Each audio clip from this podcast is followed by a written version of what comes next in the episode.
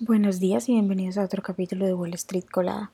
Hoy lunes 21 de agosto los futuros del Dow Jones subieron un 0.4%, los futuros del S&P 500 subieron un 0.5% y los futuros del Nasdaq subieron un 0.6%, mientras que los futuros del petróleo estadounidense subieron un 1% hasta los 81,47 dólares el barril y los futuros del Bitcoin bajaron un 0.60%.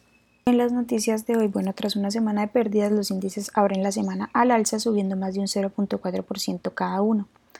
La temporada de earnings aún sigue su curso con varios minoristas como Lowe's que cotiza con el ticker LOW, Macy's que cotiza con el ticker M, Colts que cotiza con el ticker KSS y Nordstrom que cotiza con el ticker JWN presentando sus resultados. Nvidia que cotiza con el ticker NVDA la compañía con mejor rendimiento del S&P 500 en lo que va del año también presentará sus resultados esta semana. Uno de los catalíticos más importantes y esperados es el Simposio de Política Económica de la Reserva Federal que tendrá lugar en Jackson Hole, Wyoming, del 24 al 26 de agosto. El tema del retiro de este año a los Tetons es el cambio estructural en la economía mundial. Las acciones de Nvidia, que cotiza con el ticker NVDA, subieron un 2% tras recibir varias mejoras por parte de los analistas de Wall Street. John Bean, analista de KeyBank, elevó su precio objetivo a 620 dólares tras haber subido su precio el mes pasado. Las acciones de Palo Alto Networks, que cotiza con el ticker PANW, subieron más de un 12% en el pre-market tras haber presentado sus resultados trimestrales al cierre del viernes. La compañía reportó un EPS de 1.44 por encima de los 1.28 esperados por los analistas.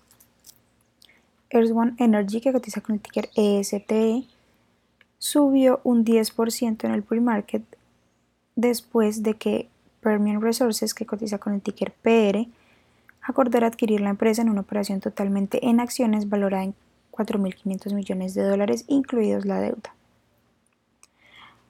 Bradcom, que cotiza con el ticker AVGO, anunció que su planeada adquisición para VMware, que cotiza con el ticker VMW, por 61 mil millones, fue autorizada por el regulador antimonopolio del Reino Unido y que Estados Unidos aún no ha impugnado el acuerdo. Las acciones de VMware subieron un 4.6% en el pre-market.